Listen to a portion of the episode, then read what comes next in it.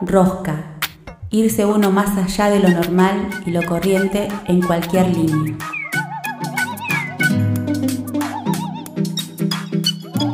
A partir de este momento le vamos a dar mil vueltas a las mismas cosas. La rosca, la rosca. El significado se lo das vos. Nosotros solo damos la vuelta. Se viene.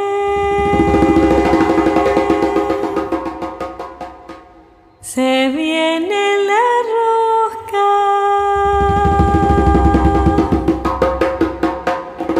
La rosca.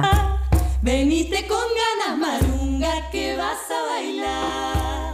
Te llamo Hola, muy buenas noches. Comenzamos el programa número 11, pasamos el 10 de La Rosca. Hoy vamos a saludar, voy a saludar a mi compañera Cintia, a Lidia, porque Cintia hoy no está con nosotros. Lidia, ¿qué pasó? No, hola, muy buenas tardes, noche a toda la audiencia, a les amigues. Sí, hoy Cintia no, no está con nosotros, pero bueno, seguramente no, nos está escuchando. Justificó la falta porque va a descuento, si no. No, justificó, justificó. Ah, eh, bueno, son problemas, problemas de conectividad, ¿no? Que muchas veces eh, complica, la complica Rosca, la comunicación. Que no, no, no, no, no el descuento. No seas tan hortiva, Lucho. Es que eh, les cuento a la audiencia que eh, ganamos mucha plata por programa, nos pagan a nosotros. Y es mucho Claro. dinero que se le paga a los, los conductores para estar aquí en, acá en el micrófono. Ah, sí. Por eso Ah, es que eh, hay que hacer descuentos a veces. No. Bueno, No, entonces, no. no, es- eh, Cintia, si estás escuchando, vas a cobrar aunque no hayas venido. Igualmente. Está bien. Eh, No le sacamos el presentismo. Oh, No, se no, ponía la que- gorra. No, no, en estos tiempos no está bueno ponerse la gorra. Eh, nunca, nunca, pero bueno, ahora está como más ni en estos ni en complicado. otros. Ni en estos ni en otros, sí. No, eh, bueno, es el problema de la conectividad, el problema del viento. eh, y aparte, bueno, comentarle a la audiencia, a los oyentes, a las amigas que nos están escuchando que este programa lo hacemos cada uno desde nuestras casas, entonces si estamos sin luz o sin internet, eh, se complica un poco la cosa. Claro, este es el caso de hoy, que, bueno, Cintia no tiene conexión, así que no la vamos a tener el programa del día de hoy, pero ya el próximo martes vuelve con nosotros, obviamente. Sí, le mandamos un fuerte abrazo y bueno, la, la esperamos pronto. Que venga Que ahí se- con toda su agenda cultural que ella siempre viene Claro. ahí con Nos faltó mucho- eso ahora. mucha La información. agenda la cultural de Cintia. Que... Pero igual de todas formas, Lucho, hoy tenemos un programa recargadito, ¿no? Con un montón de cosas. Así es, hoy vamos a tener una sola entrevista, pero extensa. Contundente. con, eh, contundente, con una compañera artista de acá de la ciudad de Fisque. ¿Con quién vamos a estar? Sí, vamos a estar con Gise Estrada, música de acá de, de la ciudad, también docente eh, de nivel medio, eh, de nivel superior, y también, bueno, compañera nuestra, ¿no? De trabajo en las escuelas, así que eh, un gustazo compartir con Gise su trayectoria, nos contó un montón de, de proyectos y, y cómo está mm, en este camino de pandemia, cómo están transitando también sus proyectos que quedaron un poco eh, paralizados, En espera, pero claro. en espera, pero continúan, ¿no?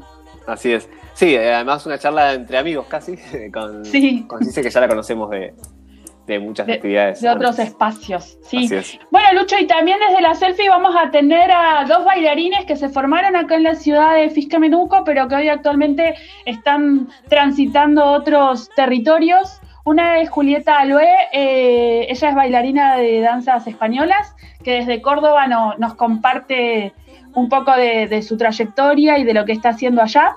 Y después eh, Charlie Bertolni, eh, Bertoni, perdón, que también es un bailarín muy reconocido eh, y que anda también rodando por el mundo y bueno, desde el Caribe también nos manda su selfie. Una selfie que para los que los vean después en las redes sociales en video, les va a dar envidia en el lugar donde está. Un poco de envidia nos dio sí Charlie verlo ahí en, en el mar Caribe contándonos un poco también cómo está viviendo ¿no? la situación de pandemia allá. Claro, también muy particular. Sí, otra realidad totalmente diferente. Eh, como siempre, la columna también de Chiqui, Bailar y Vivir, que por ahí un poco nos hace pensar o reflexionar eh, sobre el cuerpo, el movimiento, eh, también nos trae ¿no? la realidad cotidiana nuestra, así que siempre estas columnas no- nos fortalecen. Y además nos trae un acento cordobés para matizar un poquito el, el programa. Sí. Y otra cosa, ¿qué tenemos? Este, eh, estrenamos nueva columna, ¿no? Ah, hoy tenemos una columna que eh, todavía no tenemos el, el separador hecho porque nuestra voz eh, artística, que es Fernanda Valenzuela, que le mandamos un saludo, que también eh, nos acompaña en la rosca con la- todas las voces que escuchan ustedes de los separadores, es de Fernanda Valenzuela. Todavía no la grabamos, así que vamos a hacerle el, el separador en vivo nosotros. Eh, el programa, ¿cómo se llama el segmento de? El segmento se llama La rosca en el horno, los proyectos que se están cocinando en pandemia. Muy Y bien. es un, es un invite también a todos los proyectos que, que- que- que se están haciendo o que surgieron en este contexto de pandemia para que nos cuenten un poco y también nos inviten a ver eh, dónde podemos encontrar su- sus obras, sus trabajos. Bien, genial. Vamos a conocer hoy un grupo de aquí de, de- que están aquí los chicos. eh, Sí, de Fisque Menuco de teatro. Son de varios lugares, que- pero que están, están acá. Sí. Eh, Y, ¿Y por más? último, y por último, bueno, la agenda cultural que, bueno, también eh, a falta de Cintia nos hizo trabajar y nos pusimos a buscar Sí, un montón de material. Nos, nos tuvimos que poner a trabajar, no nos quedó. la otra. verdad que sí. no, no quedó. Eh, Hoy va a estar medio hot la agenda cultural. Ya sí. les vamos adelantando. Sí, sí, que- Cintia nos dio ahí como el espacio libre y nos pusimos hot con lo que buscamos, pero bueno, nada, cada uno tiene su, su Hay que impronta. calentar el invierno un poco. Sí, totalmente.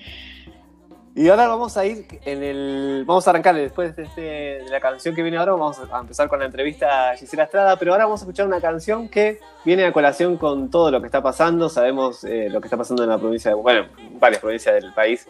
Pero sobre todo la desaparición de Facundo en Buenos Aires. Y por eso vamos a una. Estamos medio así reaccionarios contra eso. Y eh, como corresponde el arte. Y vamos a ir con una canción de, una, de un grupo de acá, de la ciudad, de Sí. reggae. Sí, Vamos a ir con eh, por el suelo. por el suelo y el- el- el- la canción se llama Balas que. Así que bueno, Bien. invitamos todos a, también a escuchar por el suelo este reggae patagónico que, que levanta un poco la temperatura y el cuerpo y también eh, hace Vamos una reflexionar. Sí, totalmente. Vamos entonces Vamos por el suelo, Balas que.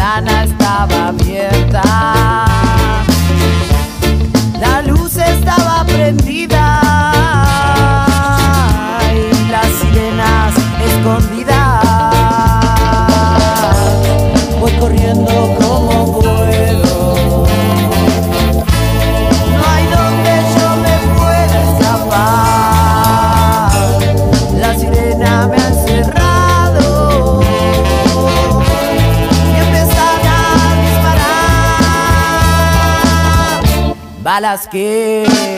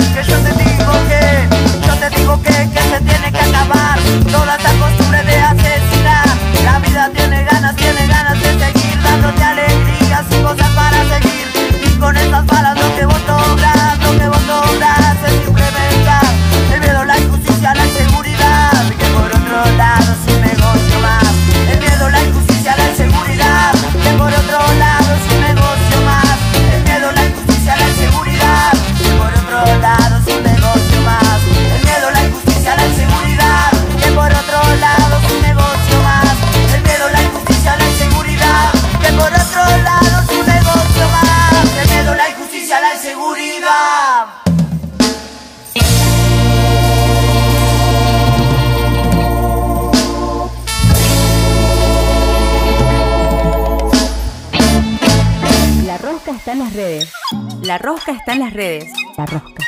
Seguinos en Instagram y Facebook. La Rosca Radio. Así, todo junto. La Rosca.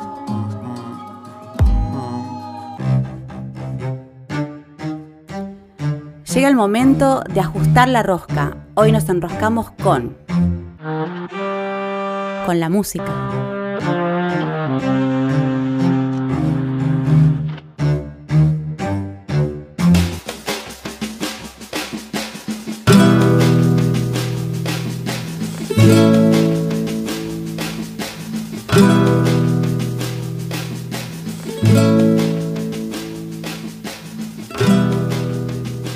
Seguimos en la Rosca Radio y ahora vamos a, charlar un poco de una entrevista con eh, una amiga de la casa quizás que hace rato la queríamos tener y por un tema y por otro todavía no estaba, pero hoy sí la tenemos. Eh, estamos con alguien que se dedica a la música, que la habremos escuchado cantar seguramente por ahí. Eh, Gisela Estrada, ¿cómo te va? Hola, ¿cómo andamos? Bien, bien. Hola Giselle, buenas tardes. ¿Cómo estamos? Tardes, noche, porque estamos saliendo de nochecita por antena libre. Muy bien, ¿vos? Bien, bien, acá contenta, contenta de, de poder charlar con ustedes un ratito. Bien, demorado, pero llegó la, la entrevista. Sí, sí. Lo bueno se hace esperar a veces, ¿eh? Es así. Está bien. Nos agarra acá en esta situación de pandemia. Eh, porque cuando hablamos creo que todavía no estábamos en cuarentena, cuando empezamos a arreglar No.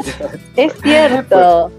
Me parece que fue en el verano, Lucho, que, que comentaste, ¿no? De hacerle la entrevista a, a Giselle. Fue en febrero, me parece. Sí, sí, Sí, sí. Es, co- es muy loco cómo se empieza como a relativizar aún más el tiempo. Porque es Sí. como- primero parece como un montón de tiempo, después parece que fue ayer. Es una anarquía de- del tiempo. Estamos Y viviendo ahora el si no lo tiempo. pensamos, éramos libres en esos momentos. Teníamos Claro, otra- sí, otra totalmente. libertad, ¿no? Otra disposición de- Decías, bueno, no, no lo puedo hacer ahora, lo hago después, ya está. Ahora sí, Claro. tenés una oportunidad de hacer algo y decís, ya, ya, ya, ya, ya. Lo como que haces ya pues no estoy haciendo nada. Tal cual. Bien, Gise, eh, queremos primero que nos cuentes eh, cómo llegaste al mundo de la música, digamos, por dónde eh, agarraste este camino. Eh, yo tengo mm, en mi familia, mm, mi abuelo y, y- algunos tíos, que no, no así mi padre y mi madre, pero que ellos ya se dedicaban a la música, nunca de, de manera profesional, sino más bien como un hobby, pero bueno, eh, mucho de eso en las reuniones familiares este, lo fui como eh, mamando, por decirlo de alguna manera, y em, en la familia más cercana, eh, mi hermano mayor, Fabio, se dedicaba este, mucho a la música, de nuevo, en una época en la que este, era visto como algo eh, no rentable, entonces siempre te pedían que estudies otra cosa y que eso lo dejaras eh, un poco como, como un pasatiempo y él, bueno, eh, llegó a pisar algunos escenarios grandes, este, a competir, era más del palo del folclore y todo eso a mí me fue como enamorando cada vez más y mm, dije, bueno, mamá, papá, voy a hacer esto, voy a estudiar música. dijeron. Exactamente. ¿Y qué más? Me dijeron que creo que yo soy generación o- 80 y pico y creo que a la mayoría que nos dedicamos al arte, que eh, ¿Pero de qué vas nos han preguntado, claro, ¿y qué más? Era la pregunta. Bueno, pero eso como hobby, ¿qué más? Y mm, sí estuvo acertado en eso mi padre que dijo, pero a vos te gusta enseñar. Yo tenía 17 años, no sé de dónde sacó que a mí me gustaba enseñar, pero finalmente tenía razón. Entonces dije, bueno, vamos a, ver qué, sale de, esto. Y en esos, em, en esos años en que yo era muy chiquita y que ya había pisado algunas radios, porque pues, fui siempre muy autodidacta, dije, bueno, no, pero yo voy a ir este, por todo. Y me empecé a estudiar eh, en lo que en ese momento era el INSA. Frentazo, Claro. porque la verdad que era súper este, académico, muy, muy del- de, la música culta en ese momento, mal llamada música culta, pero bueno, se hace esa diferenciación muchas veces de la música popular. Y, y bueno, no, la verdad que me encontré como con, con un universo muy, muy operístico, muy de otro palo que, que mucho no me convocó. Y así fue como dije, bueno, no, yo voy a hacer mi, mi, mi carrera de intérprete por un lado y esto lo voy a, aprovechar para hacer mi carrera de docente de música, que en ese momento estaba eh, la posibilidad. Y, y bueno, así fue como traté de ir llevando en paralelo todo, todo este eh, camino que hice con la música eh, fuera de la institución. A veces se cruzaron los caminos y terminé trabajando para, para la institución también, para lo que es la Fundación Cultural Patagonia, eh, pero nunca dejé de, de andar por, por mi cuenta, digamos, y, y abrirme a, a distintos espacios y a distintas posibilidades. Y la verdad que es, es el día de hoy en que eso eh, todavía no, se- no, se, no se detiene, no se termina. Es una Mm. cosa que, que uno nunca llega a, este, a decir, bueno, es hasta acá, ya está. Como uno Siempre se imagina muchas veces la carrera. En la carrera dice, bueno, ya está, terminé. Y y ahora que no, acá es continuamente crecer, crecer, aprender, aprender y eso también me, este, me convocó mucho, digamos. Pero Bien. empecé concretamente cantando en las radios, eh, canté alguna, cuando vino Capanga canté en la fiesta de la manzana, Ah, como muchos de los que nos, nos, este, nos eh, en, en ese tema, alguna vez mm, me agarró algún productor o algún manager así que te llevaba por, por distintos lugares con otros, con otros jóvenes talentos. Entonces, pasé por un montón de, de lugares, digamos, que, que para, para ese momento en el que yo no tenía experiencia, fueron aprendizajes muy grandes, muy grandes. Y estoy, hasta el día de hoy, este, estoy agradecida de, de haber transitado eso. digamos que, en, que en algunas, que en algunos aspectos era como hasta lugares eh, menospreciados, como era cantar en, en algún festival o cantar en alguna peña, o, pero bueno, te, te iba dejando un, un nivel de manejo de escenario y de experiencia Claro. con la gente que eh, los libros eh, o las audiciones muchas veces no, no te dejan. Claro. Así que Es vivenciar el arte. estoy como es- La realidad. sí y estoy como muy orgullosa de, de- yo tengo una carpetita donde tengo diplomas que dice eh, Giselle está con el nombre mal escrito no importa viste porque eras una entre millones. Pero. Giselle Estrada participó Claro, de la fiesta de Barrio Nuevo, tal aniversario del, de ta ta ta, Gisela participó del aniversario de no sé, entonces, y yo eso los guardo con esos diplomitas, los guardo con el mismo orgullo que guardo mi, mi diploma de, de haber terminado la carrera, digamos, porque son este, constancias de, esas, de esos aprendizajes no académicos que, que para mí significaron y resignificaron un montón de cosas. Sí, quizás a veces ap- aprendemos un montón de cosas eh, más variadas afuera de la academia. Con, Sí, totalmente. de estar con. Sí, tengo con que gente. reconocer, totalmente, sí tengo que reconocer que, que me encantó este, el hecho de que, bueno, eh, acá es- esto de la música popular estalló hace muy poquito. Eh, entonces pude tener dos perspectivas distintas e ir negociando entre una y otra. Siempre uno se cruza con personas que son más excluyentes, digamos, que te dicen, bueno, esto no, porque la Biblia de tal cosa dice esto y hay que hacer acá. Y, pero bueno, si uno tiene cintura y creatividad, siempre puede, que está piola también para todo, digamos, ir conectando con lo mejor de cada una de esas dos cosas. Y, y ese aprendizaje, eh, no sé si está en los libros, che. Capaz que en los libros de inteligencia emocional o los de autoayuda debe estar seguro, pero mm, poder transitarlo desde lo vivencial y, y hacerte como un, un, digamos, eco de, de- de- de todo eso que vivís y después transmitírselo a otros chicos y, y chicas que tuve como alumnos y alumnas a cargo mío fue, fue la verdad que muy, muy gratificante. ¿Y ¿Estás desarrollando tu actividad como docente actualmente? Sí, estoy desarrollando como eh, docente de música en escuela secundaria, donde también llevo ya más de 10 años, entonces he atravesado por eh, distintos, distintas etapas de, de- lo que es la currícula educativa, desde pasar a dar solo música a estar trabajando con docentes de teatro o con docentes de teatro y de plástica, y la verdad que eh, eso mm, enriqueció muchísimo la, la mirada que tengo. Y también, bueno, fui siempre un poco este, curiosa, así que alguna vez este, estudié plástica en, en Yupa, alguna vez este, todo seminario de teatro, lo que sea que apareciera, aprovechaba e iba, o de improvisación, iba y lo hacía también. Entonces, eh, esa, esa cosa, esa mirada de, amplia sobre otras ramas del arte y también me han, me han dejado muchas experiencias eh, mu- muy lindas y muchas herramientas también para, para usar arriba del escenario, porque en el escenario se conjuga todo. Eh, no Claro, es pues, una sola cosa la que tenés. Y el aula también, digamos. Vos recibís a, a- a- y tenés que poder ser permeable a, para tener una mirada más completa, digamos, y más complementaria. La Rosca está en las redes. La Rosca. Seguinos en Instagram y Facebook. La Rosca Radio. Así, todo junto. La Rosca. La Rosca está en las redes. La Rosca. Seguinos en Instagram y Facebook. La Rosca Radio. Así, todo junto. La Rosca.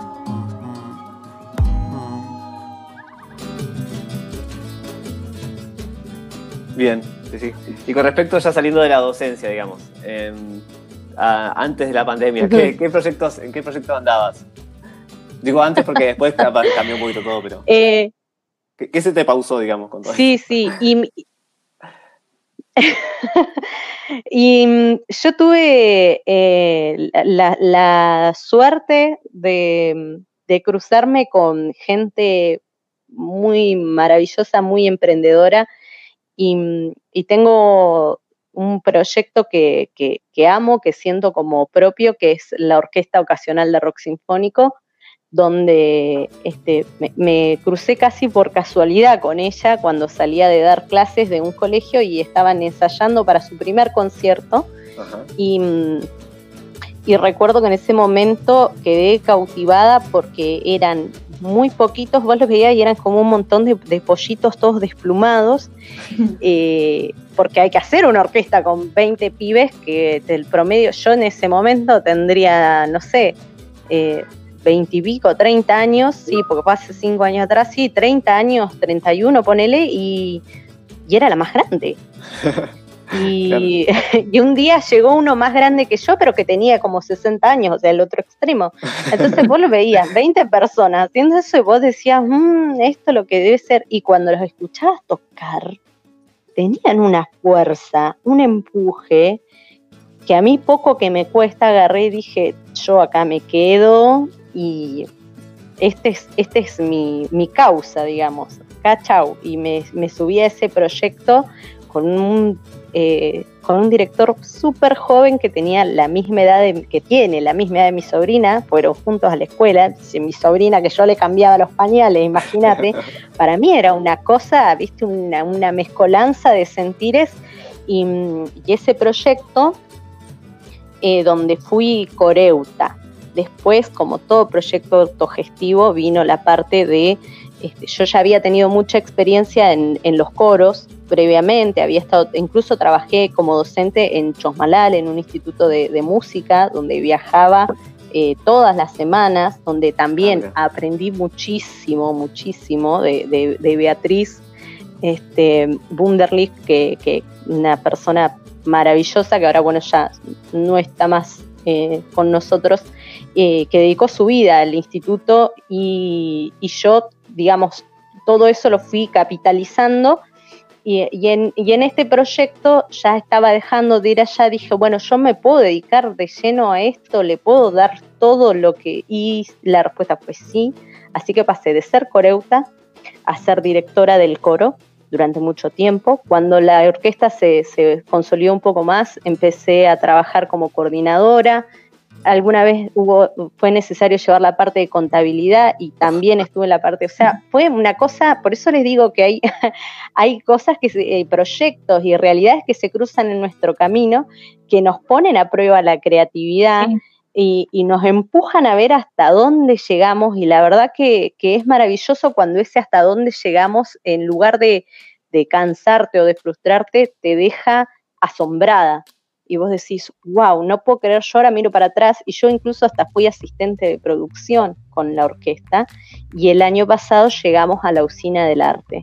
Después de mucho eh, andar y trabajar, llegamos a la usina del arte. Yo actualmente ahí soy este, solo solista, eh, pero sigo participando por ser una de las que están desde el principio de cualquier cosa este, colateral que, que pueda llegar a surgir, llámese salir, porque lo autogestivo tiene eso, llámese salir a buscar este, auspicios o generar este, algún contenido, eh, eso eh, funciona de esa manera. Claro, Entonces, todos los roles eh, tuvimos nuestro, tal cual, sí, lo autogestivo a mí me resulta maravilloso en ese sentido. Es algo que, que te, que te lleva a, a, um, crecer en, en todas las posibilidades que vos tengas. Y si Es como que te encima contás con un... en algo integral, ¿no? O sea, podés, Totalmente, podés, totalmente. Te, podés estar en cualquier parte y, y fu- y para que funcione, eh, te pones la camiseta y empezás a trabajar y, y va saliendo la cosa. sí, Sí, lo Sí, importante para un totalmente. artista Te independiente es los- aprender los roles. También los roles de esas que si no, no, se- no se encarga Exactamente. nadie, sino- Tal cual, vos, Vos te, te pegás los, los golpes, eh, eh, te pegás los porrazos que te tengas que pegar, obviamente, pero eh, te genera un, un vínculo con tus colegas, una, una, como una cuestión colaborativa y cooperativa que en pocos lugares los tenés. Sí. Yo charlo con muchos, este, lejos de decir que es mejor, que es peor, ¿no? Tiene, creo que ver con lo que uno elige.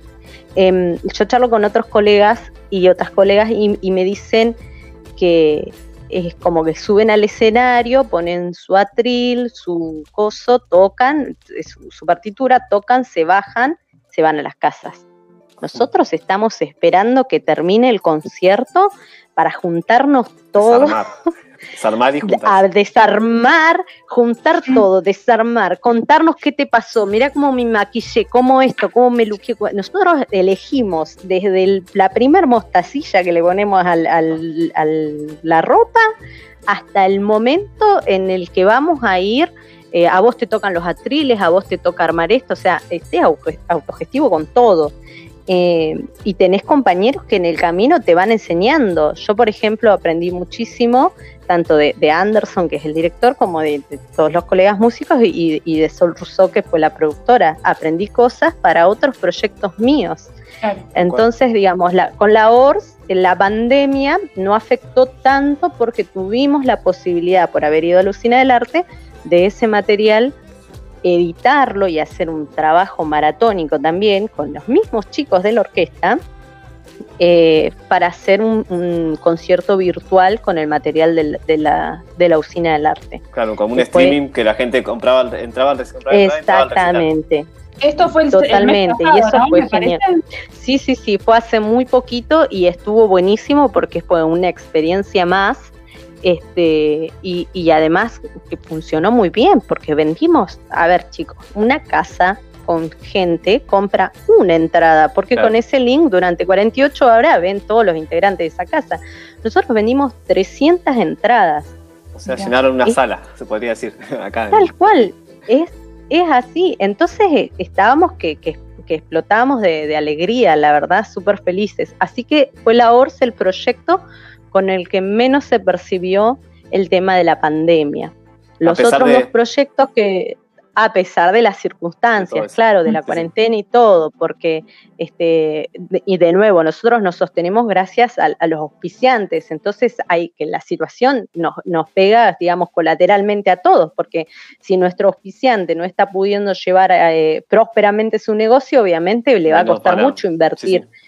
Totalmente. Entonces, este, la verdad que fue em, una experiencia muy linda y sí, los, otros dos proyectos los sentí, sentí mucho más la cuarentena, en mayor medida con Causai, que es un proyecto de, de músicas de este lado del mundo, donde hacemos una fusión de ritmos que son latinoamericanos con, con una impronta muy personal de quienes integramos que somos cuatro, eh, ahora somos eh, tres porque estamos en, en búsqueda de, de un percusionista y bueno, ahí se Ajá. sintió, fue justo antes de la pandemia que pasó esto de cambiar ese rol y nos agarró la pandemia y eso Nos nos, imposibilitó, claro, porque nos imposibilitó incluso de poder eh, hacer algo como lo de, lo de la ORS, por ejemplo. Nosotros con Causai tocamos en la fiesta de la manzana, en el escenario regional y pudimos haber usado ese material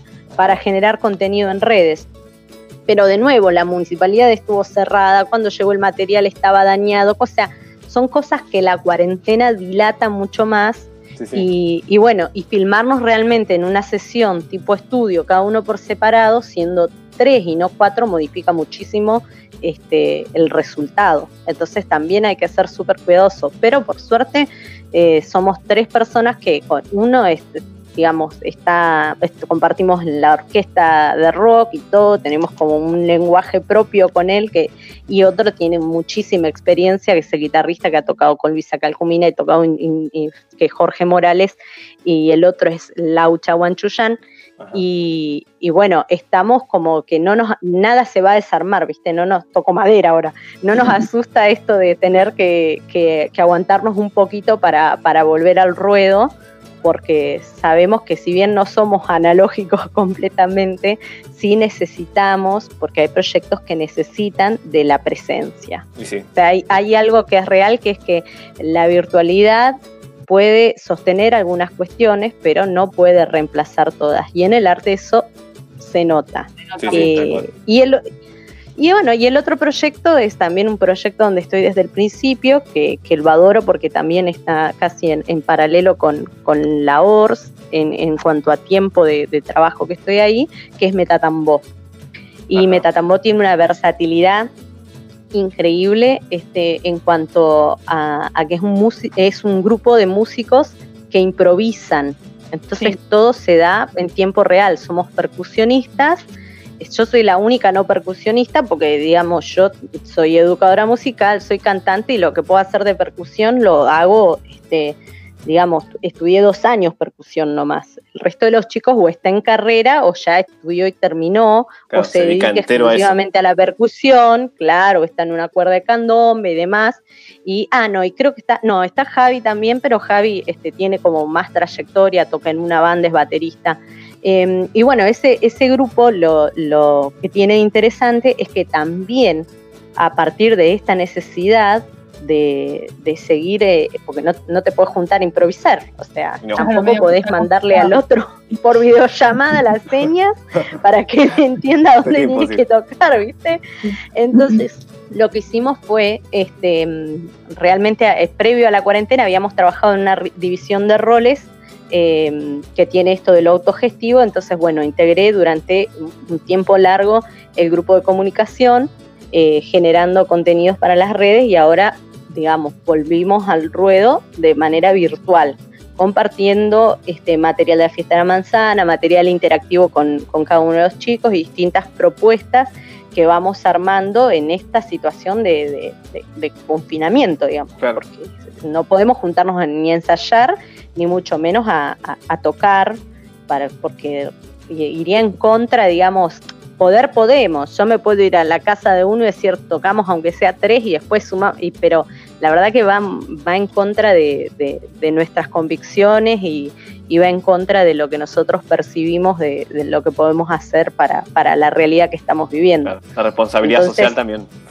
Totalmente, es una cuestión de irresponsabilidad social, entonces eh, decidimos que íbamos a, a sostener esto, este, incluso desde el día uno de cuarentena, eh, que no era tan, tan rigurosa la cosa, había una posibilidad de juntarnos en una casa y fue unánime, dijimos no, Se corta aquí, por ahora. no vamos a no vamos a arriesgarnos porque y no había nada en Roca no había ni un caso ni nada no estaba el toque que dijimos no vamos a parar y así que bueno eh, son esos tres proyectos que, que sostengo actualmente eh, pero eh, la verdad siempre fui súper curiosa y he andado por, por un montón de lugares. Estuve eh, con aprendí mucho con mucha muchacha.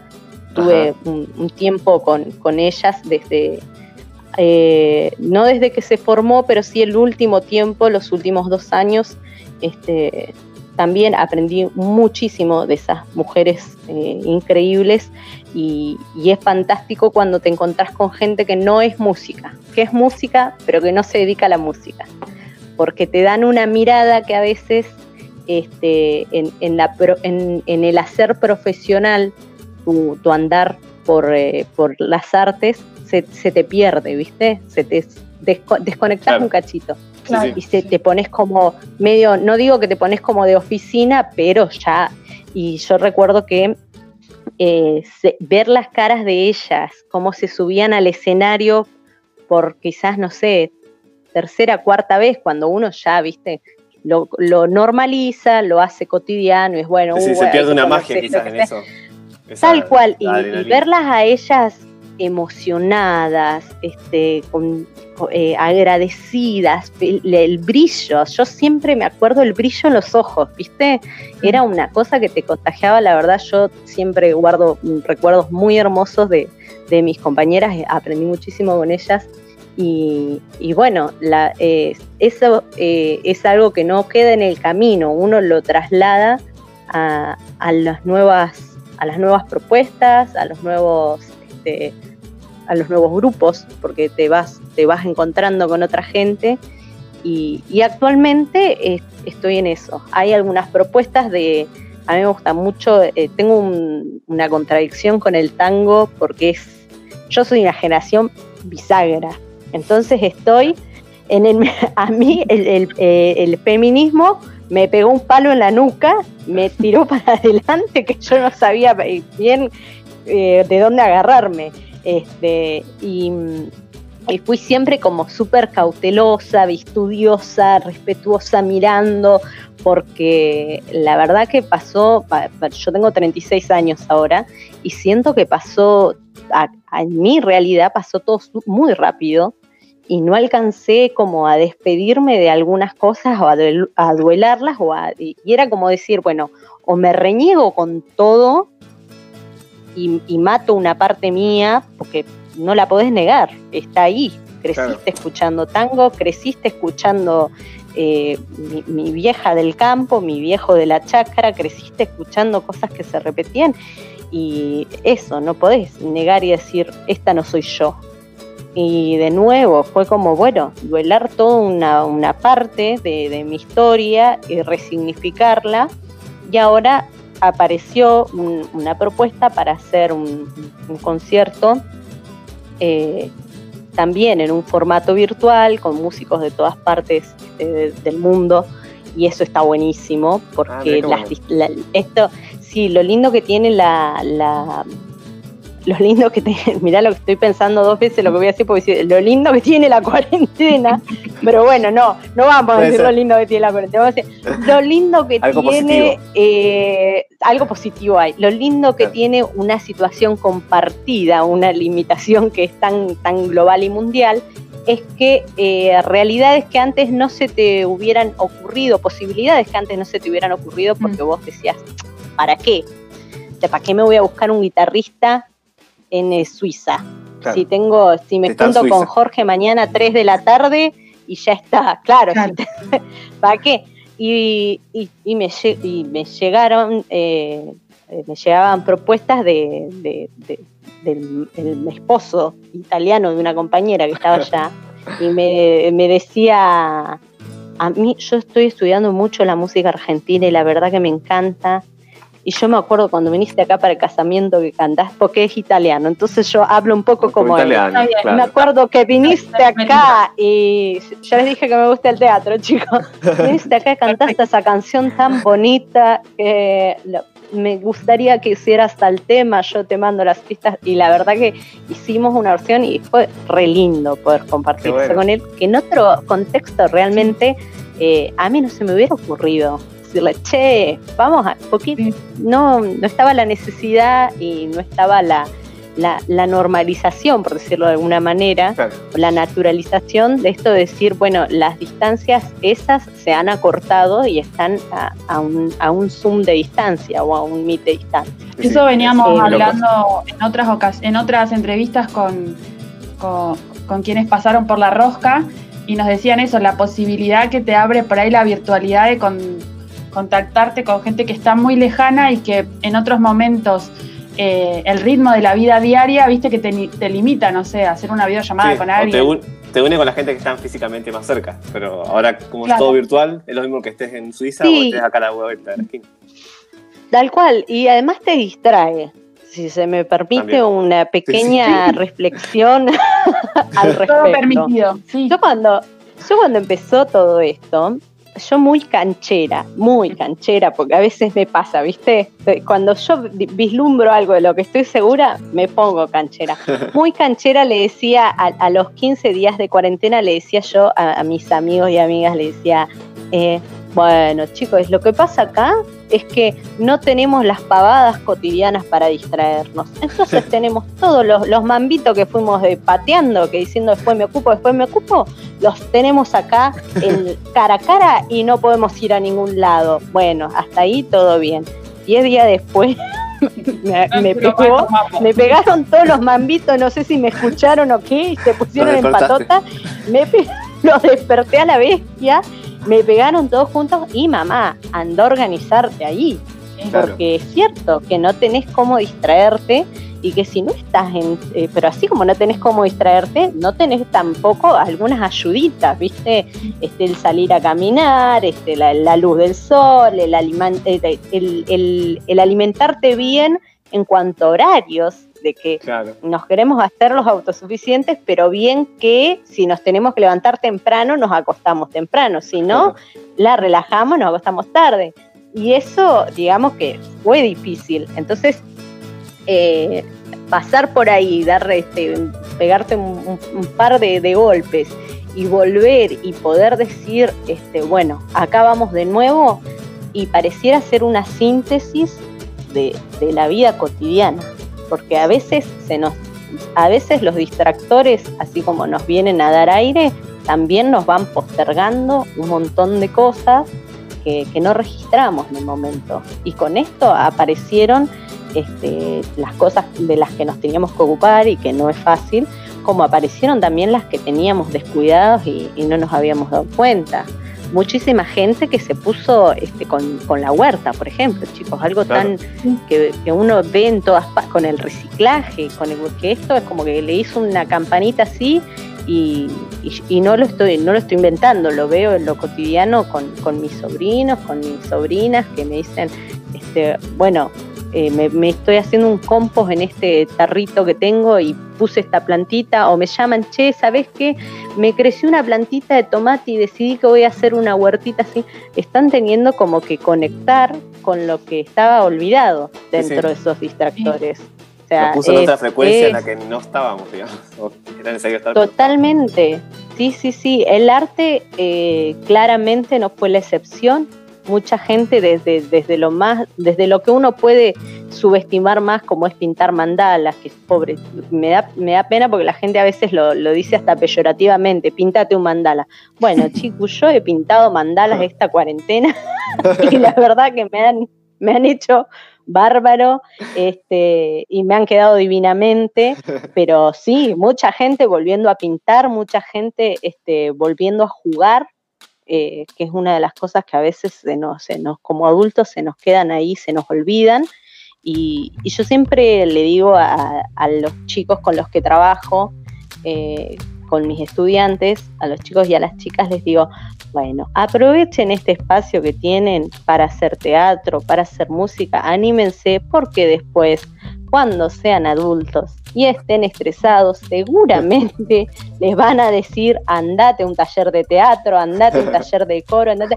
Y yo te digo la verdad que lo sé porque he estado ahí. He estado en muchísimos talleres municipales y en muchísimas agrupaciones y siempre hay una persona que ha tenido que, que ir ahí porque se olvidó en el mundo de distracciones y de responsabilidades lo bien y lo feliz que lo hacía o porque nunca conoció lo bien y lo feliz que lo hacía, acercarse un poco al arte. Claro, ese jugar que propone el arte.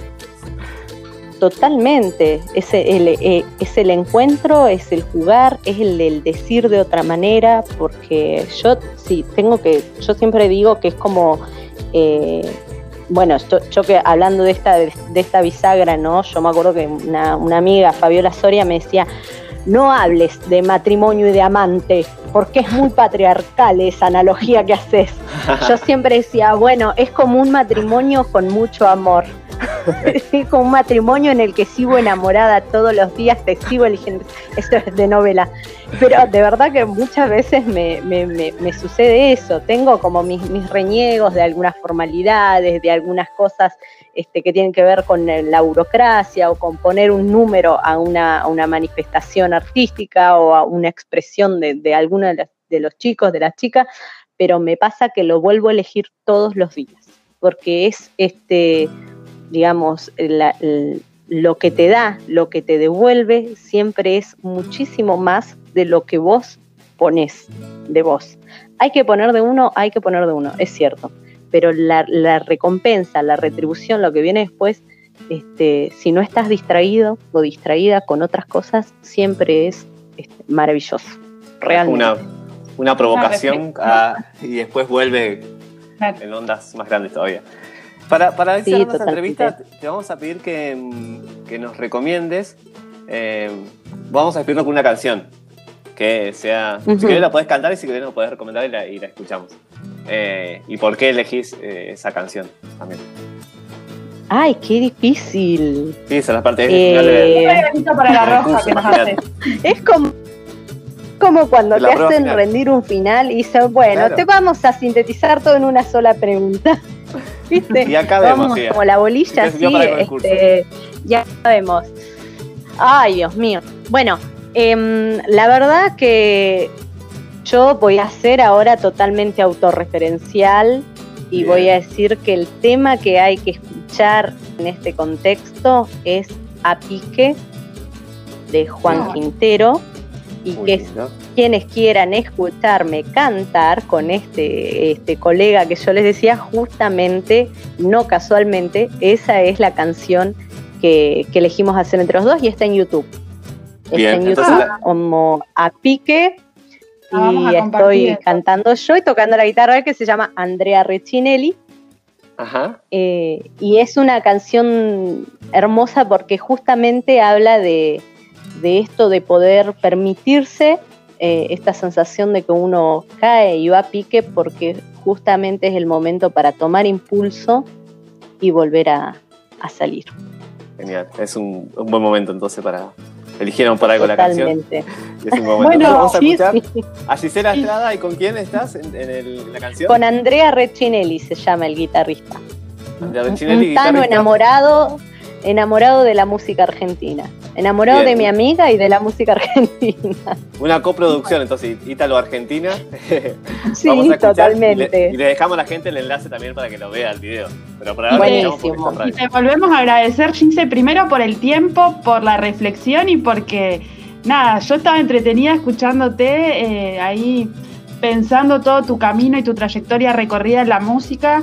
De esa forma también te hemos conocido en diferentes ámbitos, ya sea en la escuela como compañeras y también eh, viéndote ¿no? en, en los escenarios cantando con esa voz tan linda. Así que sumamente agradecidos y, y bueno. Bueno. ya saldremos de, ya nos encontraremos en otros, en otros espacios. Que Y no también como Ya nos encontraremos- de al arte que consume arte también. Yo la quiero. Sí, sí, ya nos hay, un- hay una canción que dice un día nos encontraremos en otro carnaval, que me fascina. Y, y la verdad que sí, un día ya nos encontraremos en otro carnaval, chicos, es así. Totalmente. Yo me queda agradecerles también a ustedes porque este, además la- la- las glorias que tiene eh, vivir en un lugar chico como Roca eh, es que con, con muchos colegas tenés la posibilidad de compartir distintos ámbitos y, y para mí, no por nada, mi viejo alguna vez me dijo, a vos te gusta enseñar, yo creo que la frase debió ser a mí, a vos te gusta aprender. La verdad que todo lo que es aprender de, de mis colegas eh, y, y de la gente que, que- que me he cruzado en esta, en esta vida es una de las cosas que más tengo que agradecer y, y- y sinceramente he aprendido mucho de ustedes dos y les agradezco el espacio para poder decirlo públicamente. ¿Qué tanto? bueno, muchas gracias igualmente, eh, Gise, por enseñarnos y por regalarnos esta, estos 38 minutos que tuvimos de nota eh, para aprender, además de saber de vos, aprender un poquito de vos. Escuchamos, nos vamos a pique entonces, pero no para abajo, sino para arriba. Eh, y ya volvemos con la roja. Ya volvemos. Un abrazo. Adiós. Abrazo.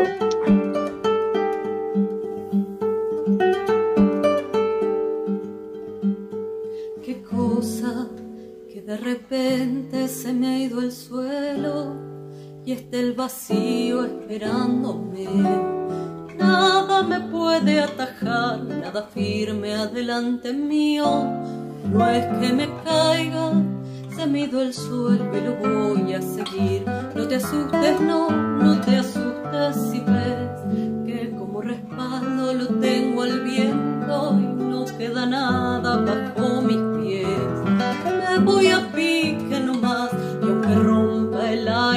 aire de un tajo, no es que me caiga, es que voy para abajo a buscar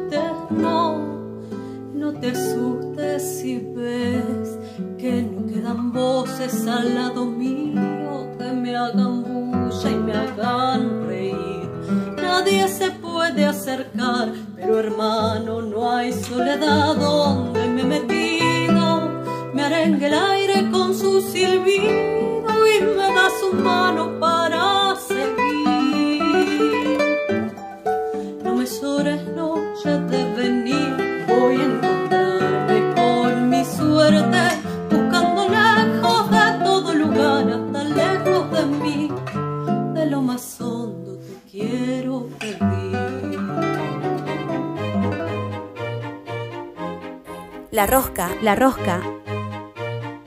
Artistas que se encuentran.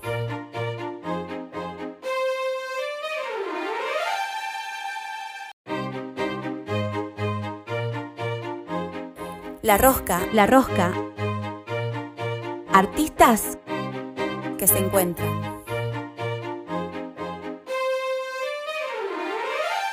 La bachata Habladurías del maestro Kevin Joe Hanson constituye una interesante aproximación al tema de la maledicencia.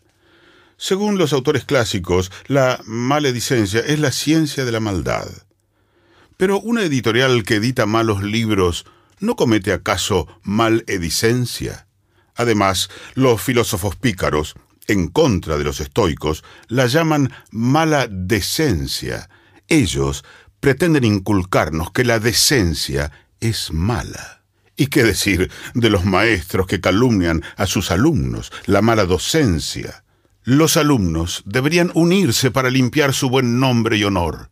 El alumnado calumniado encolumnado en el sindicato de alumnado barrido y limpieza.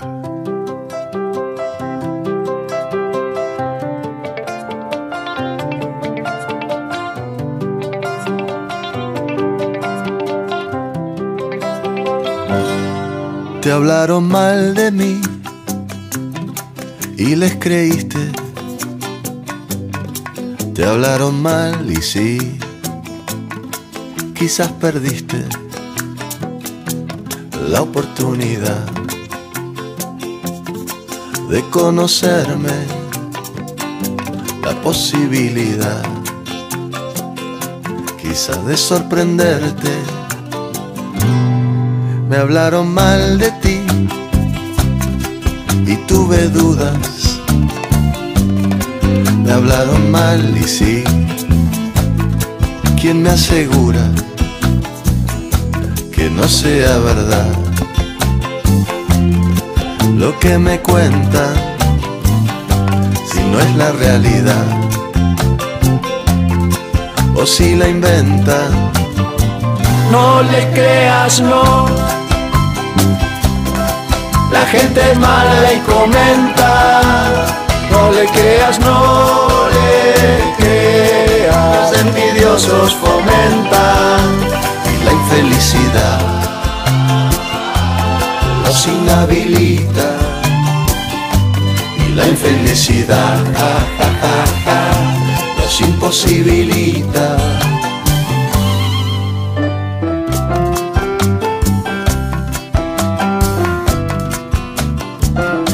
Hay muchos que hablan mal de los demás, pero hay otros que hablan mal porque hablan mal, porque no saben hablar. En vez de facilidad de palabra, tienen dificultad de palabra. O tienen problemas de dicción. Por ejemplo, quieren decir introspección autocrítica y les sale yo no fui. Te hablaron mal de mí y vos entraste. Te hablaron mal y sí, quizás compraste, quizás te faltó un poco de sabiduría y le diste lugar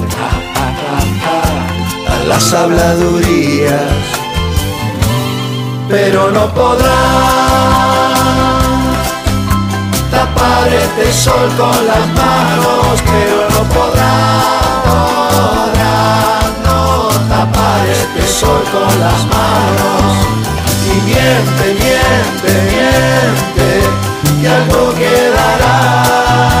Y dice, miente, miente, miente, que algo quedará. No hay ciego peor que el que no oye que el que solo lee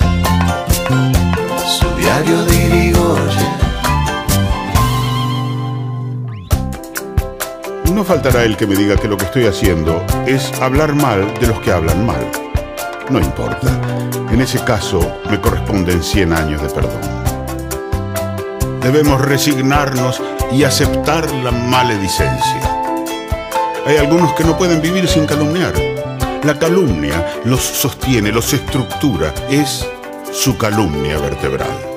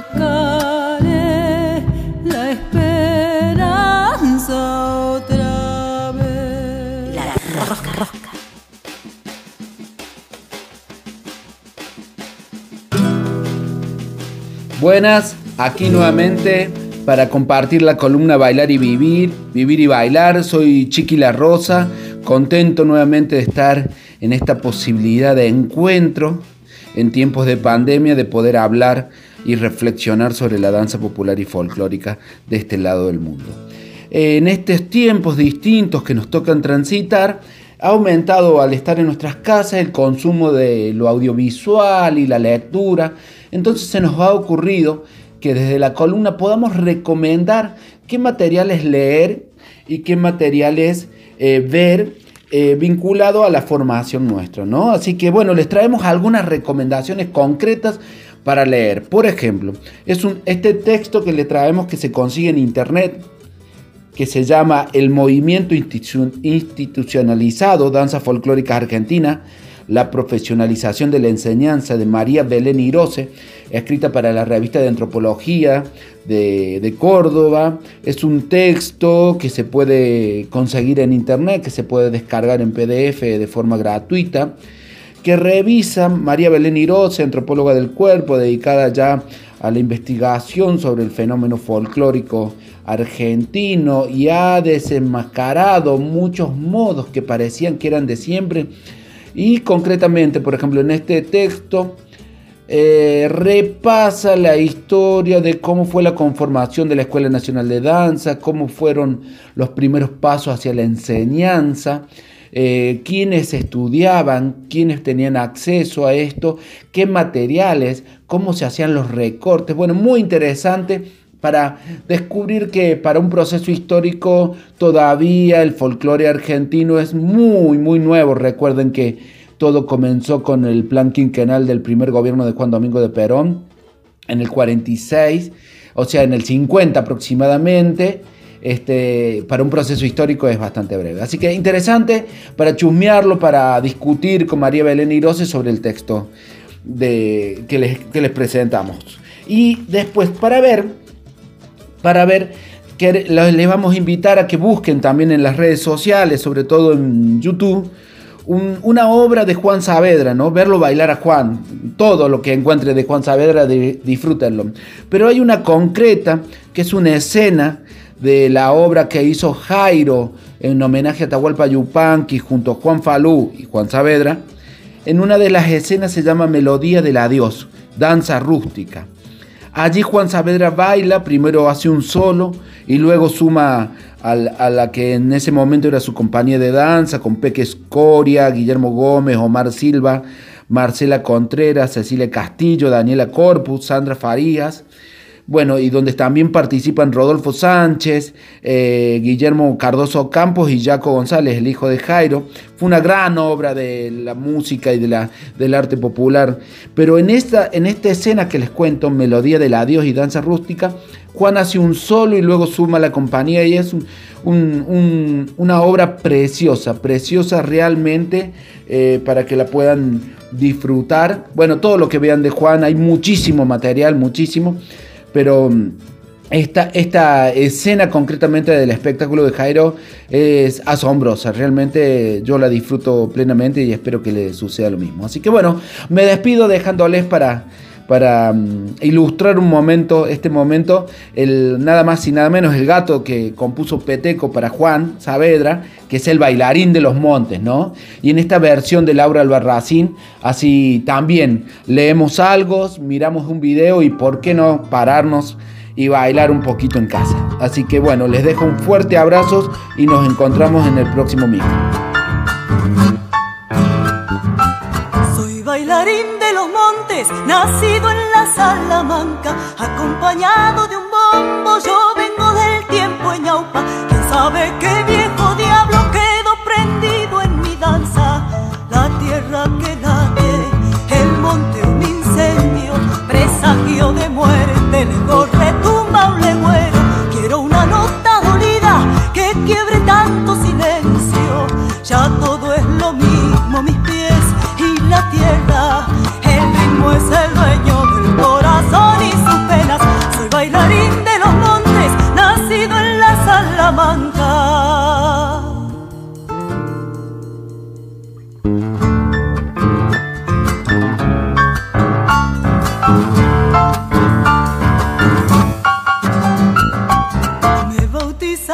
los parches, era una tarde de enero, girando sobre el salitre viejas mudanzas de fuego. Bailaron todos los diablos como si fuera un infierno.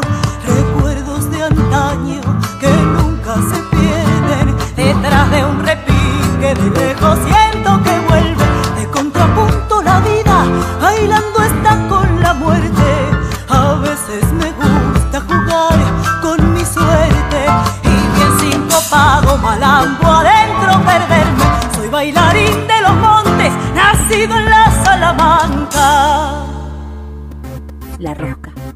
la rosca, la rosca.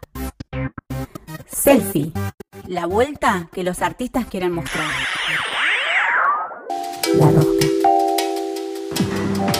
Hola amigos de La Rosca, soy Charlie Bertoni, soy bailarín profesional, nací en General Roca Río Negro, Argentina. He empezado a bailar a los 16 años y hasta el día de hoy no he parado. He pisado grandes escenarios e incluso en países eh, del continente. Por ejemplo, donde estoy trabajando en este momento como bailarín profesional en Estados Unidos, donde tuve la posibilidad de bailar con bailarines de Lady Gaga, Rihanna, Ariana Grande, Justin Bieber, a Madonna, Jennifer López, eh, grandes artistas de Broadway, eh, grandes coreógrafos incluso muy conocidos mundialmente. En este momento me encuentro en el medio del océano donde estoy trabajando para una de las empresas multinacionales más reconocidas, eh, donde trabajo como bailarín profesional. Hace cuatro años que, que vivo de la danza, bailando para, para públicos internacionales y obviamente lo seguiré haciendo eh, hasta que me dé el cuerpo. Eh, fue una carrera muy difícil, fue larga, eh, tuve que golpear muchas puertas y he tenido la suerte y la posibilidad de que fui tocado con la varita de, la suerte, y, pero estaba preparado para ese momento también, porque durante muchos años todos mis estudios los hice valer en el momento en que me eligieron para trabajar, para empezar a trabajar, dentro de 450 bailarines profesionales de todo el mundo, eh, fui el único elegido. Y hace tres años que estoy trabajando acá, ya estoy por mi tercer contrato, y estoy esperando mi cuarto contrato. Eh, y nada, disfrutando de este momento, disfrutando de la vida. Eh, yo pude encontrar mi lugar, pude encontrar lo que quería hacer y es al día de hoy que todos los días me levanto esforzándome en triple, yo no, no me quedo sentado ni, ni relajado, sí disfruto de lo que estoy viviendo, pero todos los días me levanto con ganas de bailar, me levanto con ganas de entrenar eh, y seguir obviamente representando a mi país eh, de la mejor manera posible. Eh, yo quiero que cuando digan este bailarín es argentino, digan hay buen producto en Argentina. y para eso me esfuerzo todos los días. La rosca. La rosca. La rosca. Selfie. La vuelta que los artistas quieren mostrar. La rosca. Hola, soy Julieta Lue, profesora de danza. Esta cuarentena la estoy transitando en Villa Carlos Paz. Desde acá surgió la idea de hacer clases online y me encontré con el interés de personas de diferentes lugares, personas que hace mucho tiempo no veía también. Entonces creo que la posibilidad de reencontrarnos a través de las clases online, haciendo algo que nos gusta, que nos hace bien, eh, nos hace mantener también el ánimo bien arriba, el gran aporte que tiene la cultura eh, para la sociedad en este momento. Por eso celebro eh, el programa La Rosca, Siempre es bueno tener nuevos canales de encuentro, de difusión. Les mando un gran abrazo y gracias eh, por el espacio. La Rosca. La Rosca, un programa que da vueltas.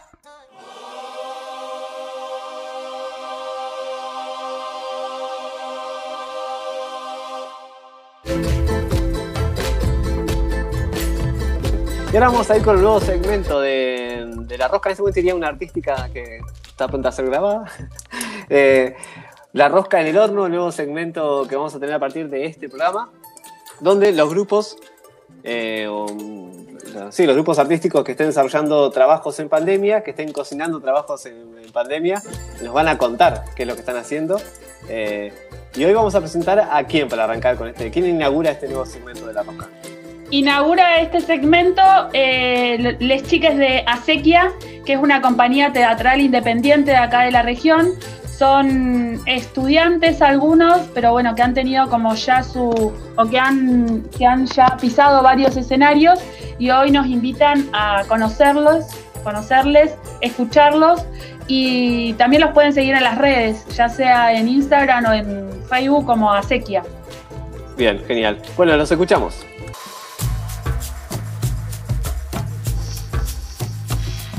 Hola, ¿qué tal? Nosotros somos Acequia. Acequia es una compañía teatral autogestiva e independiente de la localidad de Fisquemenuco. Nos dedicamos a investigar sobre teorías patagónicas del teatro. También somos una productora teatral y hacemos obras propias. El grupo está integrado por cuatro estudiantes de teatro del Yupa, y son Camila Núñez, que es de la localidad de La Marque, Emilio Ciaurriscuya, que es de la localidad de Junín de los Andes. Está Oriana Antonella Bacaro Flores, que es de Neuquén Capital. Y yo soy Joaquín Ezequiel Villasuso, de la localidad de Choel Choel. El proyecto surge en el año 2018, cursando nuestro primer año en Yupa de teatro, que ahí fue donde nos conocimos, y veíamos que teníamos una buena dinámica eh, a la hora de trabajar. Entonces quisimos salir de la institución y poder hacer teatro por fuera. Y además veíamos una misma problemática, eh, que es la falta de, de apropiación territorial, de, de crear eh, sobre el territorio, de, de teorías de, acá, de la Patagonia. Y, y todo esto no, no lo veíamos, no veíamos esa intención en los grupos de nuestro alrededor. En nuestro canal de YouTube subimos todos los domingos entrevistas en formato podcast con teatristas de la Patagonia. En ese proyecto nos adentramos a la investigación de las diferentes teatralidades que conviven acá en el sur. Aprendemos cómo se hace teatro en Junín, San Martín, Beltrán, Chuele, Fisque, La Comarca, Las Brutas, Poletti, etc., con la intención de dejar un registro de los hacedores de teatro y comenzar a tejer redes que nutran la comunidad de artistas patagónicos. Generalmente todas las entrevistas tienen un eje temático de los que los invitados opinan y generan teorías a partir de sus experiencias. A su vez, todos los viernes en el mismo canal de YouTube subimos las catarsis. Las catarsis son una serie de videos que filmamos durante el confinamiento. La idea inicial era poder trasladar los laboratorios que solíamos hacer de manera presencial a las redes. El, el proyecto nos, como nos resirvió para poder comunicarnos con la gente y para poder tener una instancia de compartir con un público que nos fue arrebatado por la pandemia. Eh, es nuestro proceso de adaptación a la tecnología y a nuestra manera de sacarnos las ganas de experimentar y reflexionar. Por eso el nombre Catarsis. Eh, también estamos preparando proyectos nuevos, pero son sorpresas y que síganos de cerca para saber qué se viene. Nos pueden encontrar en Facebook, Instagram y YouTube. En Facebook estamos como Acequia Teatro, en Instagram como Acequia-bajo y en YouTube como Acequia todo en mayúscula. Eh, les invitamos a seguirnos y a conocer nuestro material. Nos interesa mucho generar intercambio con, el, con los artistas y con nuestro público en general, poder conocerles y que nos conozcan a nosotros y además que a través de nosotros puedan conocer a otros teatristas para formar o empezar a pensar en la idea de red. Eh, creo que el motor del grupo es em, la idea de comunidad, la idea de red eh, de teatristas patagónicos. Em, creo que eso es lo que nos mueve y, y por lo que más nos gustaría que, que se acerquen a nosotros. Además de también no querer saciar nuestro deseo creativo, eh, nuestro fuerte es la investigación y por eso es que nos interesa tanto generar un intercambio con la gente que llegue a nosotros. La rosca está en las redes. La rosca está en las redes. La rosca. Seguinos en Instagram y Facebook. La Rosca Radio. Así, todo junto. La Rosca.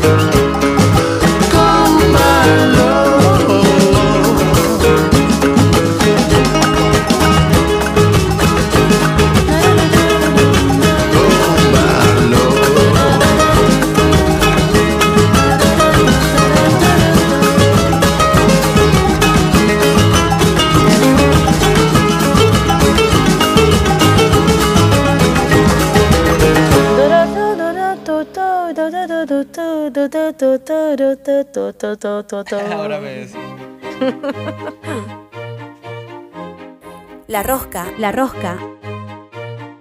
Artistas que se encuentran.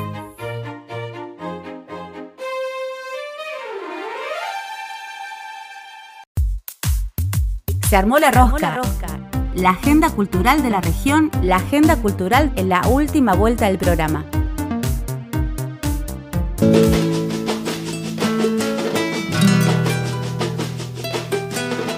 Nuevamente aquí en La Rosca y ahora para compartir información de, de la agendita cultural. Lucho, ¿qué tenemos para, para compartir? Y Bueno, co- como habíamos adelantado, viene la, la parte, mm, digamos, hot del programa. y vamos a eh, invitarlos, no lo vamos a invitar solo porque no tenemos la plata para pagar las entradas, pero sí a informarles que existe este espectáculo. Son espectáculos que se pueden adquirir las entradas por alternativa teatral, los que vamos a mencionar. Y uno es Sex Virtual, una experiencia privada que está eh, dirigida por eh, Muscari, el director de teatro Muscari, que es de, de Buenos Aires. Que la propuesta consiste en, es una experiencia, en realidad, virtual, que son tres días. Arranca el próximo, es el viernes 28 hasta el domingo 30. Hay que sacar las entradas anticipadas porque eh, tiene un cupo se limitado. agotan. Así es. Tiene una, una entrada general y una entrada VIP, donde tiene diferentes tipos de experiencia, de acuerdo, las dos están buenas, pero de acuerdo a la entrada que uno quiera o pueda pagar. Y usa todas las plataformas ¿no? de, de redes. Eh, dice, vos acomodás la experiencia a tu, ag- a tu agenda cotidiana y la disfrutás en tus tiempos. Dice, no hay horarios. O sea, el material viene en el horario que uno quiere, que uno, mm, o sea, lo, lo mira cuando uno quiere. Dice, Durante esos tres días. Claro, llegan durante todos los días. Una aventura exclusiva, artística, sexual y virtual. José María Muscari y Mati Nap se animan a todos junto a la troupe más hot de la Argentina. Elegí vivir una, intera- una interacción privada y personal vía WhatsApp, Instagram, Zoom, Twitter privado y otras plataformas que te harán sentir una cercanía única e inmediata con los artistas de sex. Cupo limitado para mayores de 18 años la, la entrada. Sí, y dentro Son de los sí, y dentro de los intérpretes hay como gente bastante copada, ¿no? Como, bueno, Milita Bora, Gloria Carrá, Felipe Colombo, Ana Devin, eh, la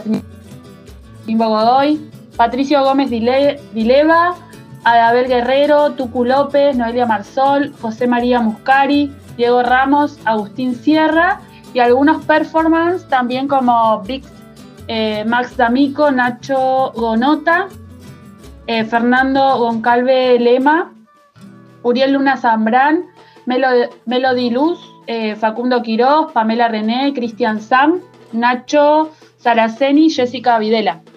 Así es. Bueno, y la dirección de eh, José María Muscari, ya, como ya habíamos antes mencionado. Así que tienen que entrar a Alternativa Teatral, buscan en Alternativa Teatral eh, el espectáculo Sex Virtual, una experiencia privada, y ahí pueden adquirir sus entradas para ver este espectáculo único.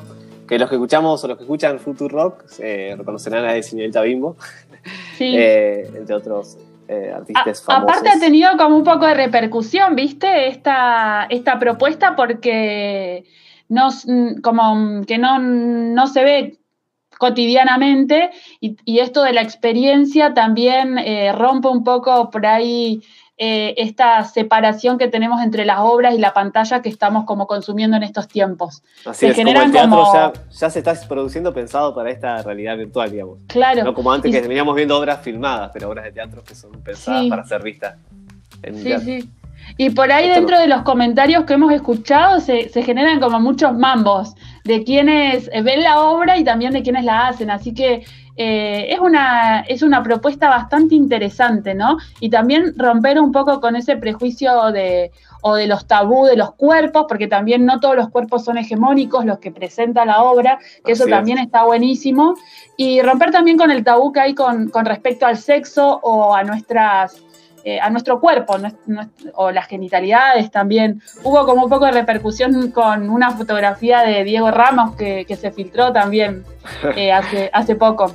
Así que es una propuesta como para romper estas estructuras eh, heteronormatizadas ¿no? que, que tenemos y, y que nos imponen. Y de paso nos divertimos y tenemos una Nos experiencia calentamos un poco también. También el fin de semana. Así que es una que, buena así, propuesta. Para cerrar el mes, ¿qué te parece cerrar el mes con un sexo virtual ahí con la propuesta Está de bueno. Está bueno. Y después hay otra propuesta, pero ya es más un poquito más romántica, ¿viste? Claro, ya no es tanto eso. Claro, cuerpos, es a-. Amor de Cuarentena, que es una propuesta por WhatsApp que vive la teatralidad en el teléfono. Entonces, eh, también las entradas se consiguen eh, previa- con- previamente y es un guion de eh, Santiago Loza y la dirección es Guillermo Cacase. Eh, y está buenísimo porque te da la opción de eh, cinco, cinco actores y actrices, o sea, em, y te van a empezar a escribir mensajes. En realidad es como Ah, que vos. reconstruyen una historia de algún ex que te empieza a mandar mensajes. Eh, vos elegís, ¿no? ¿Quién querés que te mande mensajes? Si es Baraglia, está Esbaraglia, está Dolores Fonsi, está Jorge Marrales, Cecilia Roth, bueno, Leonardo Esbaraglia y Camila Sosa Villada. Eh, entonces vos cuando, cuando comprás el, ticket o el pase, elegís quién querés que te mande mensajes y a partir de ahí durante una semana vas a estar recibiendo, eh, no es que son mensajes eróticos ni nada, sino que te hacen como un poco repensar estas relaciones de pareja o, o de algún ex o te hacen revivir ¿no? Es- esos momentos a través de canciones, de frases, de videitos que te pueden mandar ellos. Lo que sí vos no le podés contestar. No es que te vas Claro, a quedar es- con el. es- no te vas no a quedar con el. WhatsApp de Esbaraglia, ¿eh? No, no, no, no. Solamente vas a recibir esos mensajes. Pero bueno, Pero bueno. ta- también escuchando algunos comentarios eh, de los actores y actrices involucrados y también de, de gente que, que ha comprado ¿no? estos tickets, también dicen que, que, bueno, que, que hacen revivir como un montón de situaciones que, que están buenas. Bien, como que recupera la vivencialidad del teatro, pero de esta manera virtual. Sí. Y esta, esta propuesta un poquito más romántica, quizás. O va por otro lado, no es tan hot como Claro, sí. Y eso sí, también sí, se, adquiere por eh, alternativa teatral, también está para, También, para ver este, sí. este- esta experiencia. Ya no es ver un espectáculo, sino tener esta experiencia virtual, teatral. Mira, dice ahí, te leo si querés uno de los, de los comentarios. Dicen, Sí. pasan cosas muy simpáticas, hay gente que le da pudor escuchar los audios junto a su pareja, porque algunos por ahí capaz que en pareja también compran el ticket y escuchan los dos. Eh, hay otras parejas que se, la rega- que se regalan la experiencia con voces cruzadas. Ponele, yo le regalo Esbaraglia y, me- y- o me regalan Esbaraglia y regalás eh. Marrale, no sé, o Cecilia Roth, o lo que sea. Dice, y otros para quienes fue una experiencia reparadora, ya que nunca habían cerrado una relación con tanto amor. Ay, Mirá muy vos. buena, muy buena idea, Una- ¿no? Una cita virtual romántica. Sí, y acá vemos un poco cómo también se empieza a como a, a transformar un poco esta trama, ¿no? Por ahí en estos, en estos momentos donde estamos encerrados en nuestras casas, estas alternativas eh, también empiezan a, a ir por otro lado, ¿no? Eh, antes el teatro lo podíamos vivir más eh, de forma en vivo y en directo, cuerpo presencial, y ahora, bueno, cómo, cómo también se empiezan a buscar diferentes alternativas. Que está buenísimo que es, se reinvente todo, como siempre sucede con el arte. Totalmente, por ahí. Parte es- de lo recaudado de este espectáculo será donado a la Casa del Teatro y el Archivo de la Memoria Trans Argentina. Sí, Vale la Ah, pena mencionar. sí. Así que bueno, también es otra recomendación linda, ¿no? Para hacer y para, para experimentar. Así es. De- ¿Y qué tenemos para algo más para la agenda? Sí, después si nos venimos un poco más a la, a la región, este miércoles, este miércoles, no, no sé si es miércoles, yo ya estoy poniendo, eh, no, es domingo, el domingo 23 de agosto eh, se va a estrenar la serie eh, Aimé, Aimé Ah, la mirá. serie, eh, eh, a través de la, pro- bueno, quienes la produjeron es Somo Productora de Neuquén y la, la directora Aymara Robera menciona que es uno de sus mejores homenajes, que es la forma de hacer arte de la cultura, de resistir y de producir en la provincia, en Neuquén, y dar a conocer la historia de grandes mujeres especiales, valientes y poderosas.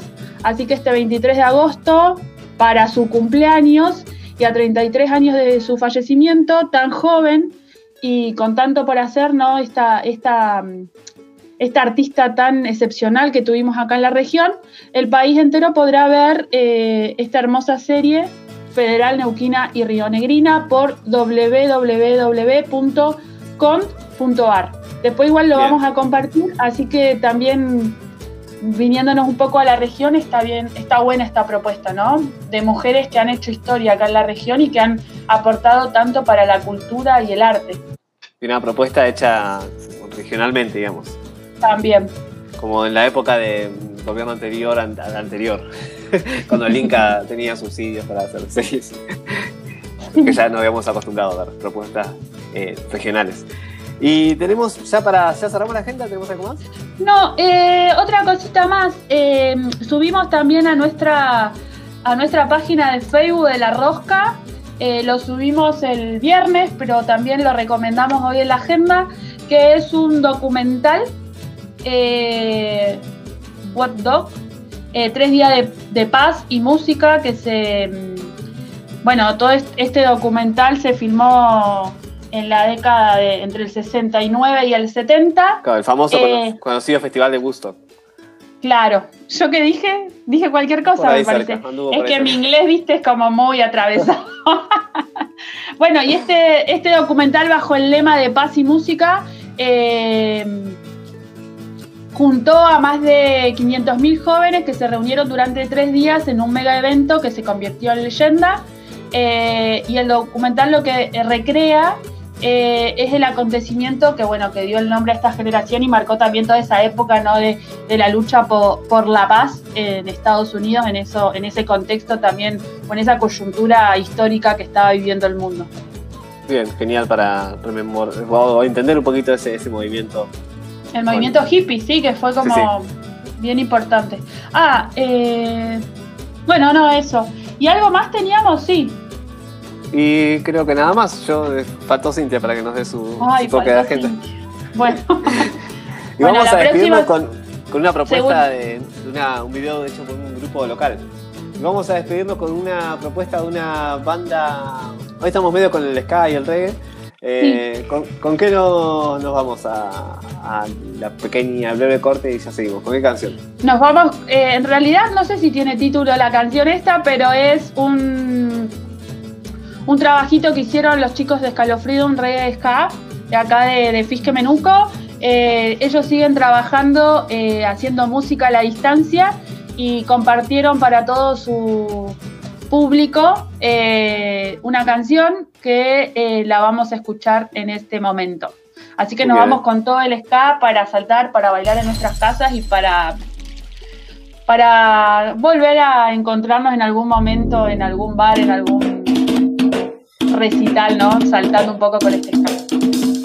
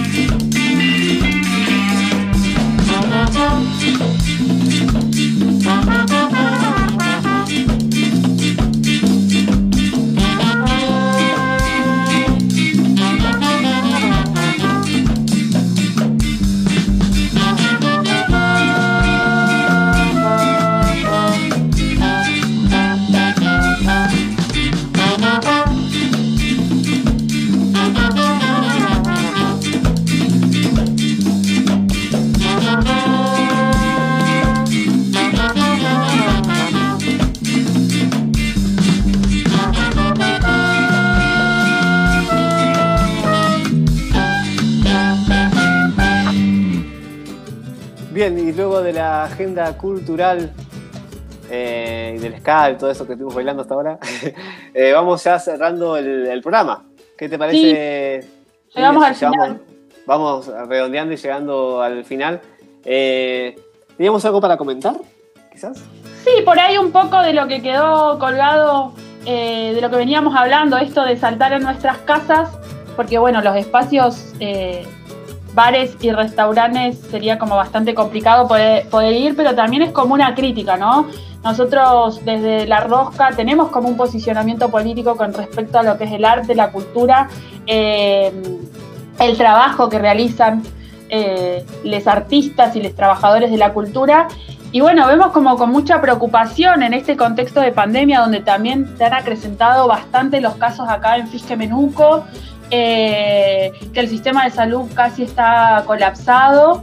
Y bueno, Sí, los trabajadores eh, de la salud agotadísimos también. también. Sí, Sí, sí. Eh, Bueno, agotados, sí. estresados. Y en ese contexto se abren los bares, ¿no? Y en ese contexto se abren los bares y los restaurantes y también vemos ¿no? Eh, el peso que tiene eh, el sector empresarial o el sector gastronómico, más allá de que han pasado un montón de, de- de días o de meses Pasándola muy mal, ¿no? Y de que evidentemente también tienen trabajadores eh, a quienes les tienen que pagar el sueldo y demás, pero bueno, eh, siempre dando respuesta a estos grupos y sabemos que también el sector de la cultura, los trabajadores de la cultura y del arte vienen planteando protocolos, viene- vienen... eh, Pidiendo una ley de emergencia que la provincia no, eh, No quiso tratar. Claro. es, que es el, el- el gobierno provincial el que no da el quórum, porque los otros partidos, tanto eh, juntos pues, eh, cambiemos, digamos, y el Frente de Todos están a favor y quieren impulsar este proyecto, pero desde el gobierno provincial no da el espacio. Que el gobierno provincial está como un poco, bah, ahora nos van a sacar del aire, pero la verdad que con la cuestión de la cuestión de salud, lo de la emergencia cultural, la verdad que no, no sé qué realidad está viviendo, ¿no? El, el gobierno provincial, porque Ante esta, Eh. ante toda esa, esa problemática, le permite, o sea, habilita los bares para que vayamos a tomar cerveza.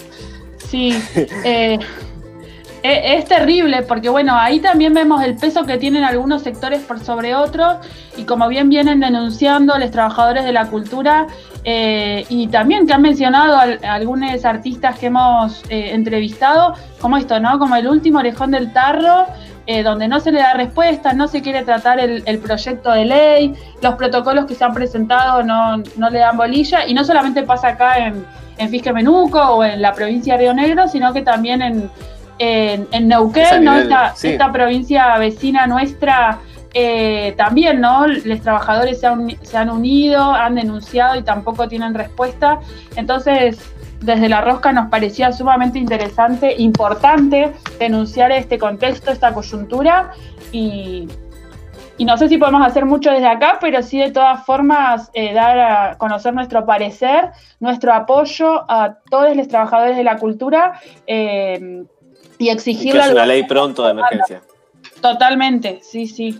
Eh, bueno, y, y la política gente cultural a los también, bares, esto ya es como más, más, eh, más propio, pero bueno, también hay que, tenemos que tener como una responsabilidad ciudadana. Estamos como Claro, en, hay este, en este momento en rojo en la provincia, en rojo en el sentido de la cantidad de casos. Y me parece que uno, bueno, tiene que tener un poco de sentido común y ver, ¿no? Si va a concurrir a estos espacios o no, porque eh, está muy jodida la cosa como para salir a eh, salir a, chupar una birra y que hayan un montón de personas ahí, los cuidados, es como la responsabilidad ciudadana la tenemos que tener. Estemos de acuerdo no con diferentes políticas, hay una realidad de pandemia y, y tenemos que tener esa conciencia de cuidarnos, ¿no? Así es, y si, y si no, bueno, eh, pregúntenle a alguien que trabaje en salud, ¿no? que, que nos Sí. va a poner al tanto de cómo está la situación. De lo atípico Totalmente. que es, digamos, que no es una gripeciña lo que está pasando. Claro. Y Así bueno, si- bueno. Si, vas a ir a algún lugar a consumir algo, tené mucho cuidado por vos, por los que estén con vos, por los empleados de ese lugar también, que, que También. también hay que cuidarlos y que, que no se vayan Sí. a contagiar. Sí, sí, sí. Eh, Y si no, bueno, Bueno, seguir pidiendo delivery. Sí, nos pusimos, nos pusimos un poco serios, pero me parece que también es importante eh, traer esta situación, ¿no? Igual, bueno, la venimos como mencionando en varios programas de La Rosca, pero Así es. ahora me parece que estamos un poquito enojados. con esto, ¿no? Y la verdad que se- parece que no tuviera fin esto, sino. si Sí. así. Sí, totalmente. Aparte con esto de que, bueno, hay como, ya se está como vislumbrando este horizonte, ¿no? De que va a haber una vacuna, pero bueno, tampoco tiremos la, la chancleta ahora, sigámonos Claro, cuidando hasta que nos podamos vacunar, ¿no? Antes. Esperemos un poquito más, aunque ese poquito sea medio largo, pero no importa. Sí. Y Bueno. para despedirnos, vamos a ir a, vamos a despedirnos bailando, igual como siempre nosotros, a todo ritmo. Pero hoy vamos a hacer con una canción que sonaba por allá por los 90, ¿no? Esta, Que la bailamos. ¿Cómo la habremos La bailado, no, Lucho? Sí, obviamente.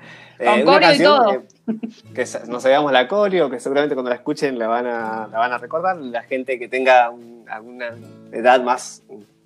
Un par de décadas. avanzada. Claro, un par de décadas. No edad vamos a avanzada. decir cuántas. que quizás los más jóvenes no la conozcan, quizás ellos no la hayan bailado. Eh, es una canción de eh, un grupo de Brasil, era. Sí, de Creo que As existe Meninas. no sé si existen. As Meninas de Brasil. La canción se llama Simbom Bom Bom, que nos la trajimos a colación eh, porque toda la bailamos y no sabíamos qué decía la letra porque estaba en portugués.